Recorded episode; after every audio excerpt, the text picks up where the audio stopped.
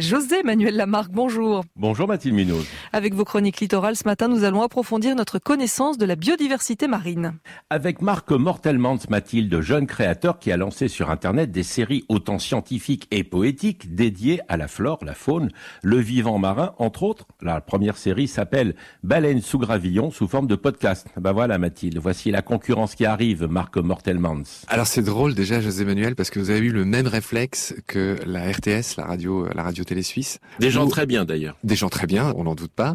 Ils ont présenté de la même façon, ils ont dit, bah voilà, la radio invite un podcasteur, on se tire une balle dans le pied. Ah non, mais c'est bien, c'est peut-être de la complémentarité et on le sait pas encore. C'est exactement comme ça que je vois les choses.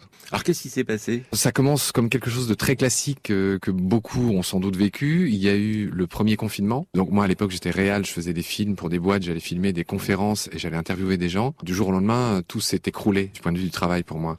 Et donc, euh, comme beaucoup, sans doute là encore, je me suis dit, qu'est-ce que tu vas faire? Et donc, euh, un truc très classique, je me suis dit, ben, qu'est-ce que tu avais en réserve de, Tu as toute l'occasion de le faire, et c'est comme ça que euh, ma passion pour les animaux, ce souci de faire quelque chose pour la biodiversité, se sont concrétisés dans ce premier podcast qui s'appelle Baleine sous gravillon.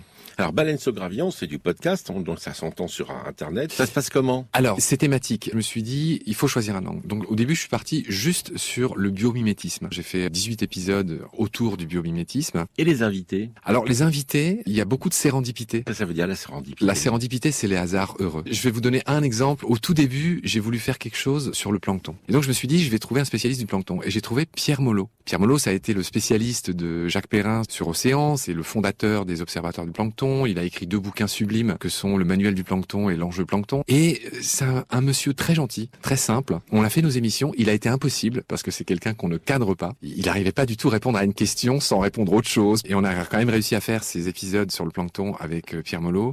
Et puis à la fin, je lui ai dit, au fait, euh, j'aimerais bien avoir François Sarano. Et du coup, non seulement il m'a donné le 06 et le mail de François Sarano, mais il m'a aussi donné euh, genre deux pages de tous ses contacts.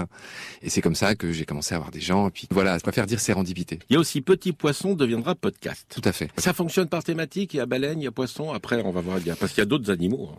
Alors dans Baleine sous gravillon, c'est tout ce qui est vivant. Ça va, comme Mhm. j'ai dit, du plancton justement aux cétacés. J'ai eu François Sarano sur les cachalots, mais ça parle pas que de mer, ça parle pas que d'océan. Mais effectivement, moi j'ai un gros tropisme vers l'océan parce que je suis ancien prof de plongée. Comme vous, je navigue aussi un peu. J'avais vraiment envie de faire quelque chose spécifiquement sur l'océan. J'ai créé Petit Poisson deviendra podcast, qui est co-animé par Bill François, qui a pondu un petit livre sur l'océan que je vous recommande, qui s'appelle L'éloquence de la sardine. Mhm. Et du coup, Petit Poisson deviendra podcast. Ça va de certaines créatures comme la crevette pistolet à des plutôt des processus. Là en ce moment, on passe des épisodes sur les soins parentaux. Donc ça va de l'hippocampe que tout le monde connaît, Ah oui. au chabot que tout le monde connaît moins bien, qui est ce petit poisson qui vit dans nos ruisseaux, qui est un bioindicateur et qui a un truc très particulier, c'est que lui, il invite plusieurs femelles dans sa grotte à pondre. Il fertilise tout. Il a plusieurs grappes d'œufs et vu qu'il se nourrit pas pendant qu'il monte la garde sur ses œufs, il prend la peine de se nourrir en prélevant quelques œufs par-ci par-là, mais de différentes grappes pour préserver la fameuse biodiversité de sa collection d'œufs, quoi. Eh ben, dites donc, Marc, non tout ça, ça paraît très intéressant, passionnant.